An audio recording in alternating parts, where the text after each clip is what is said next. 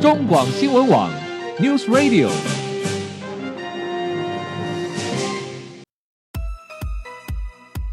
政治大人物、企业 CEO 有何成功的秘诀、制胜的绝招？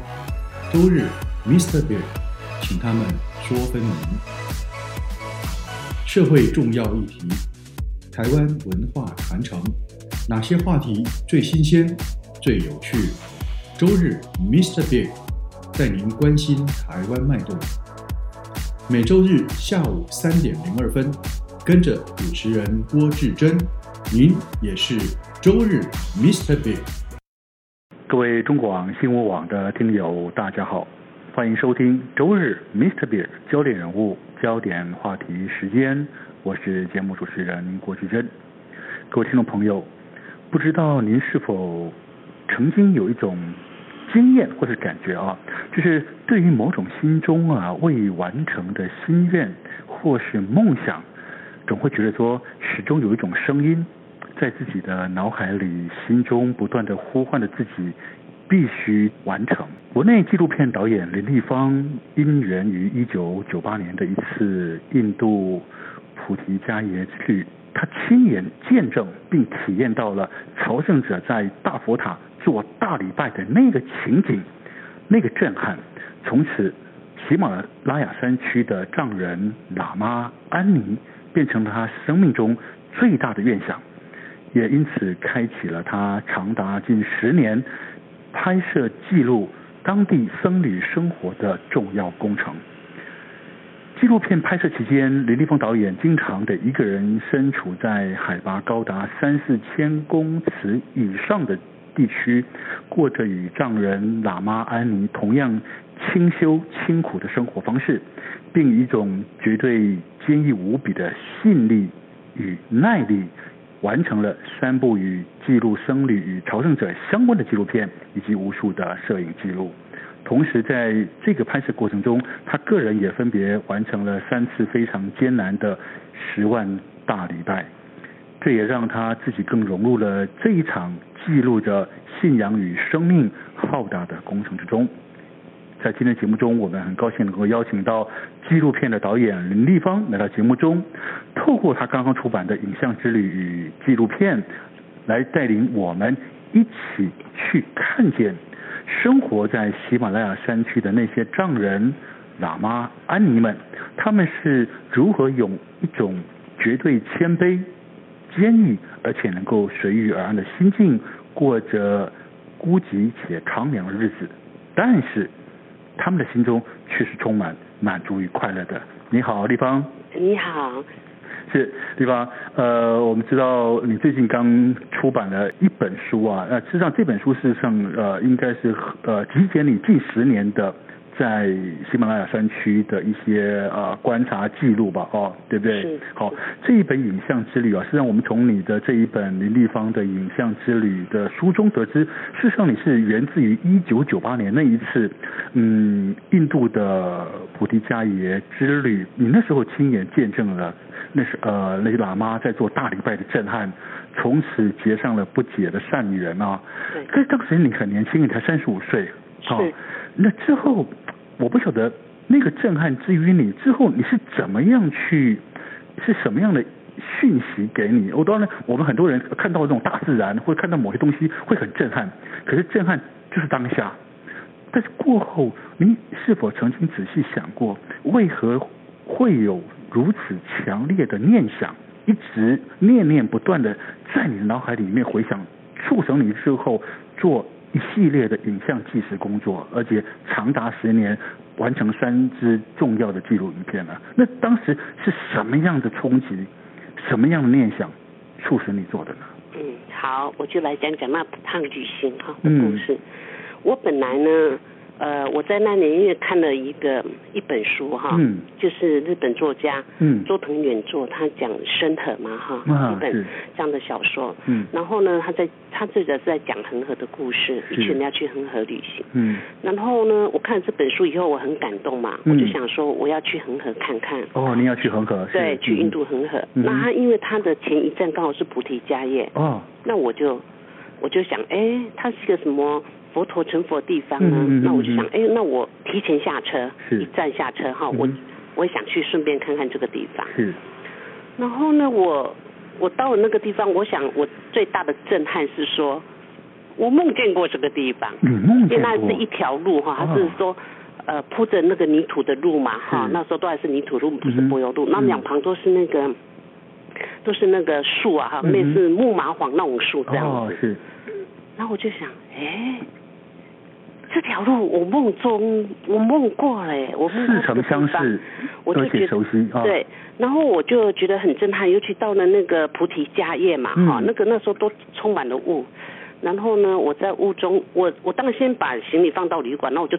迫不及待赶快出来逛逛，嗯哼嗯哼，那但是它都是雾啊，你看不太清楚。然后我站在一个地方就，嗯，是一个那个西藏市哈，所以那个给我很大的一个震撼。我说，哎，这真的这种梦在我可能呃很多年前我梦见过。后来我就看到，就走到那个大佛塔，看到那个喇嘛他们做大礼拜哈，那感觉就是让我非常震撼。哇，那种震撼就是说，就一个很大的感动。嗯。然后我当然自己说不上什么哈，可是那个感动就会让我很兴奋啊，嗯嗯嗯，我就会因为我是一个摄影嘛，嗯，我当然那样的感动跟真就会让我觉得说，哎，那我要拍照啊，因为那个画面太震撼，对对对对对，画面，嗯，然后呢，我就觉得我生命有一种狂喜，好像我发现什么了这样子，嗯嗯嗯，然后我感受到什么了，那很自然的我就是留在那边，我后来呃。就几乎恒河也不去了，你知道吗？就后来会有去，但是我就留在那个地方就留了十天。OK OK。然后我每一天就拍照啊，每一天，然后因为他们做那个代表让我感动，所以相对我就会想要呃去做嘛，我也要去学。嗯嗯。反正很自然，我就进入那个生活。然后就是觉得拍照啊，做大礼拜对我来讲是。生活一夜新的开始，因为这是生命中从来没有的经验嘛。因为我是一个摄影记者，我每天拍的都是那些权贵啊、企业家啊、有权力的人啊、什么的人。因为我们是商业，天下杂志是比较还是偏向一个哈商业性的杂志。对对对，所以这个对我来讲，它是完全是。他们是追求那个心灵跟智慧的人嘛？是哇，这真的对于你来讲是一一个全新的面孔，对对，全新的感受，因为不同于过往你所拍摄的那些人物。其实我心里觉得他们好好纯净哦，哦是，就他那个生命很纯粹。嗯，就说有一种人，他用尽他一生的生命，他是在追求一种智慧，跟如何学习控制自己的心。嗯，我觉得这个东西是给我很震撼。反正我发现，就是让我发现另外。一列人就对了，嗯嗯嗯，然后那个东西让我很感动，那我很自然的就是记录他们，拍他们，然后进入他们的生活，是，这是一个很自然的事情。所以那次的结缘，事实上原本是要去恒河的，结果恒河也没去了，就留在那边。有有最后你有最后你有去的，最后了。最后，但是就是待了十天以后，然后把那个行程紧缩到最后才去。OK，好，有些东西或许冥冥中自有。是有联想哦，就他就把你贯贯穿在一起了哦，指引着你要去做这件事情。其实我发觉在你的书里面有非常非常多的冥冥中的这种注定，呃，这或许是一个善缘的开始。后来你在二零零二年在弥力士的年夜饭，你所抽到的那个诗签里面所载，里面写着所做的工程能力很强。对不对？对，然后就是说，这似乎也是在意味着，或许你要继续做后面的事情了，不是吗？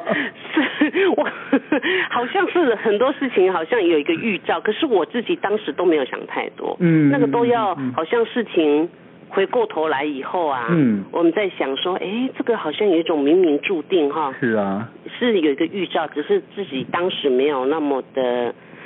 的敏感，那时候可能佛陀觉得说你可能嗯好像有点怠惰了是吧？赶快给你一个时间，叫你说哎继续你的工你的工作还没完呢。对，有时候他我觉得这个有时候是像一个生命的流啦，然后就是有时候生命的就像一个有时候有些浮流嘛，但是我们自己也不知道啊。嗯哼嗯哼。就说他那么的的有坡，对不对？是啊。然后只是他在河底下，那有时候你。遇到了才啊，或是过了他说，哎，对，是这样子。嗯哼嗯哼，好，其实之后你就一头栽进去了，去观察跟拍摄记录在那边的喇嘛。跟安妮，安妮就是所谓的女性的出出家人了哦，是是是，呃，他们这些僧侣的生活点滴吧，哦，是好，那我我们想请问，因为一般的人可能不是很清楚哦，呃，在那边是什么样的人与机缘会去出家成为喇嘛或安妮呢？他们一生在宗教上，到底他们在修习又在追求是什么样不同的境界呢？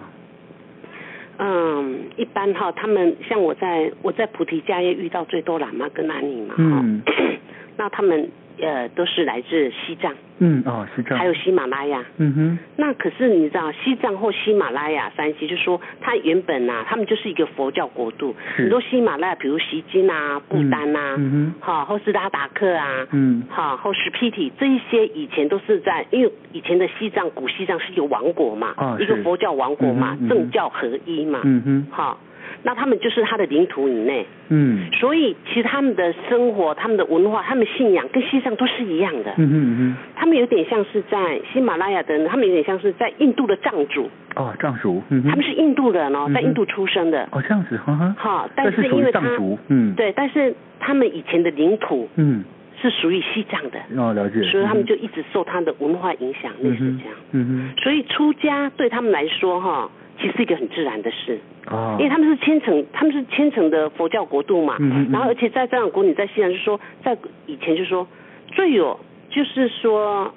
受教育或最有能力的人，最优秀的人就是去当喇嘛嘛。OK，好、嗯，跟我们的想法是不太一样的。对，他们是藏传佛教嘛，哈。对，还有在喜马拉雅，就说因为他那个地方哈天荒地老的，嗯，就说他你要受教育什么也是很不方便嘛，哈、嗯，资源有限，所以如果能去出家，哈，能去当喇嘛当安妮，对他们讲也是一个很好的选择嘛。所以它是另外一种形式的学习跟教育了哈。对，还有就是说他们出家跟我们汉族哈。的出家就是说，就是说汉人的说不是不一样，我们好像如果一出家是跟家里隔绝，嗯嗯，但他们不是啊，嗯嗯，他们出家以后到寺庙，他们还是跟家里保持很密切的关系啊，嗯是，他们有点像是说我们到学校去寄宿念书，哦，这样一样，他们假日啊，他们是回家啊，哦，都还是回家，然后帮忙家里什么的，而且甚至很多喇嘛跟安妮哦，到后来父母年老的时候啊。都是那个喇嘛安妮照顾最多。哦，是。他们甚至你知道那个在寺院哈，嗯、附近呐、啊，嗯，比如有时候他他们也很多是喇嘛安妮，他们可以自己盖小房子，嗯、你知道吗？嗯嗯、父母啊老老年以后，他们就会来呃来跟这个喇嘛或安妮住啊，也有的是寺院如果比较大的话哈，嗯、有这个可以盖小房子的，然后他们就每天在寺院呐转经干嘛的，嗯哼，哈，所以他们的出家形式跟我们。不一样，他们出家就是在生活中啊，生活中对，然后他们跟家人最重要，他们最大的不一样就是说，跟家人的关系还是。很密切的，又保持一种联系，不会像我们就说切割了这样，不是不一样，对，嗯。是在你这次的接触里面哦，就是这么长达是这长达近十年的观察这些喇嘛安妮过程中，呃，好像你也碰到有三位来自台湾过去修行的喇嘛，是不是？哎，是啊，你怎么知道？对，在米利斯，米利斯有三位那个台湾喇嘛，非常的优秀，真的哈。对。哎，我我们的台湾的的。国人怎么也会想要去那边做修行喇嘛哈？你接触到的人是怎么样的一个情况呢？我在台湾遇到三位那个喇嘛都好优秀，有一位是建筑师哦，嗯，是，呃，还是留法的建筑建筑师。然后他后来他是到米利斯盖庙，你知道，那个米利斯后来也先盖一个大庙，就是他盖的。还有一位喇嘛呢，他还是那个台大台大研究所的呢。哇，这么优秀，当研所的呢。是是是。还有一位是淡江大学的，嗯然后这三个喇嘛现在也都回到台湾嘛哈，其中。那个芙蓉喇嘛就是台大商研所，他是到香港，是。那其他两位是回到台湾。哦，后来他在香港传教，是不是继续继续？对对对，也有一个中心。嗯哼。然后他们，我想他们就是有一个缘分，跟那个波卡人波切哈，嗯嗯嗯，他们有一个缘分呐。就是我觉得是，就藏传佛教他们很强调那种上师跟弟子的缘分，然后他们觉得那个缘分是生生世世的，所以他们可能第一次见面，他们。他们就会知道啊，他们就好像有一个特别的感感觉哈，感应很强。对，我常听到，我自己是没有那么深的感受了，但是我常听听到 台湾的弟子啊，这样说哈。是，其实那个那个那个感应是很强烈的啦哦。对，他们会觉得那是前世的缘分。是，好，谈到前世缘分哦，事实上呃，我们知道在藏传佛教里面还有一种角色是仁波切。对，是是。好，那仁波切基本上呃，他也是透过某一种活佛转世。去认定、认证的那样子的一个角色，是不是呢？是是没错。嗯，仁波切他在我们藏文翻成哈，嗯，翻成的意思就是说人中之珍宝。哦，人中之珍宝。对，嗯、然后它都是一种，那我们一般俗称说哦是佛佛是吧？嗯嗯。好，它就是一个转世传承的。对。是是是，好，事实上你好像也跟那个波卡仁波切有过一些四目交交汇的感应吗？是是。你你可以你可以回想一下，其实你跟仁仁波切的的那个当时情况是什么样？怎么会让你只是四目交往而已？怎么会让你有这么大的强烈的震撼呢？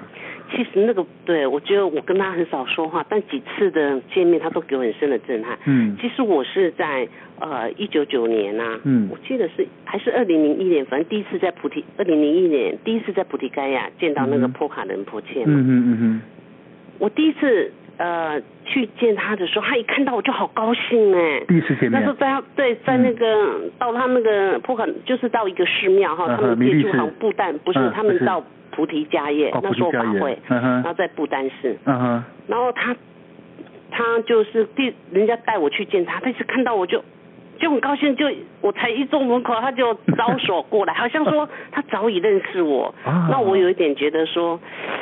反正我是傻傻的反应迟钝啊。比方是不是你你你也有佛缘呢？嗯，我不晓得，但是那一次的印象很深刻，呃、因为让我觉得说很少人第一次看到我这么高兴，嗯、这么热情，好像他早已认识我。嗯哼嗯，那后来我第二次其实是又隔夜又在菩提盖遇到很多人排队，那时候大宝法王刚好二零零一年他要已经从那个中国嘛，他来到。印度嘛，嗯、所以他一到印度，第一件事情就是要来菩提迦叶供佛，嗯嗯嗯，然后很多人排队迎接他，嗯、然后那个破卡人波切也在那边，嗯、所以很多人都要去跟破卡人波切献哈达，嗯，我就在旁边想说，我要不要过去啊？嗯，我我心里这样想哈，但我想他见过一次面，那么多人他不会记得我，是，可是当我到他前面的时候，他就说哦，没有语言，但他就是看我说哦，就说哦你来啦，哦，我那个人他还认识你。对，我就会觉得很震惊哎，嗯、就说哎，那一年前我们才见过一次面，你怎么还记得我呢？是是是。所以后来我，他那时候就就问旁边台湾喇嘛，就说问我皈依了没啦？嗯哼。那我就。然后当然是没有啊，他就然后台湾喇嘛就说希望我要皈依啊。哦，后来你皈依的嘛，对不对？对，但是我皈依是后来，因为我当时的回答是说，如果有一天我到米利市，嗯，那我才皈依，因为我心里刚当然不想皈依。是是。但是所以后来我我是因缘机会又去，我真的没有想到有一天我真的去米利市哦，那时候我没有还要我没有想要拍纪录片没有，然后就是我在书里面写的是说他。他刚好修法下座，然后我刚好到啊，嗯、他一看到他看我一眼，我真的有点好震惊哦，嗯、就就好像他好像他都知道我心里在想什么呢，嗯嗯嗯、那是我第一次有这种感受，嗯哼、然后而且他那种眼神，他那种讯息说，好像还说啊，一种讯息说，哎、啊，你放心，我会照顾你，哦、真的那个非常的特别，但是你。我觉得那个就是一种脑波的交流，嗯嗯嗯嗯，像我们一般就是直播嘛，但这就真的有脑波这样，的交流哈，他会有一个讯息出来，你就是知道。嗯哼，后来呃，你的皈依是在米利斯皈依的，是因为我是是仁波切帮你皈依的吗？对，然后但是那个是。那个在，因为我去拍，后来决定要去拍纪录片，你知道吗？小老外纪录片，当做我研究所毕业制作，因为这个我那时候要做一个很大改变嘛，嗯嗯嗯，就说我辞掉工作，然后我决定想要做纪录片，做纪录片。那我去拍这个就是要当毕业制作嘛，哈，他就仁波切就要求说，那你要皈依啊，你要皈依才可以在这边拍，那我就。你就皈依了。对啊，为了毕业之后我就皈依了。好，其实不管不管目的为何，动机目的为何，是吧？皈依这这这个这个这个是一个非常好的事情了啊，对你来讲。对对。OK，好，其实从皈依之后，对于林立方来讲，事实上是有很大的改变。我相信皈依前或皈依后，不管你是为了纪录片还是为其他事情，之后你你完成了你第一次的十万大礼拜。对对，就是在皈依之后，对不对？对，没错。各位听众朋友，其实什么叫做十万大礼拜？你可能很难想象，那是一个非常非常重要的礼佛的过程。我们先休息一下，待会回到节目中，我们请丽芳进一步来告诉我们，他到底是如何完成这一个非常艰巨的十万大礼拜。休息一下，回到节目中，我们继续聊。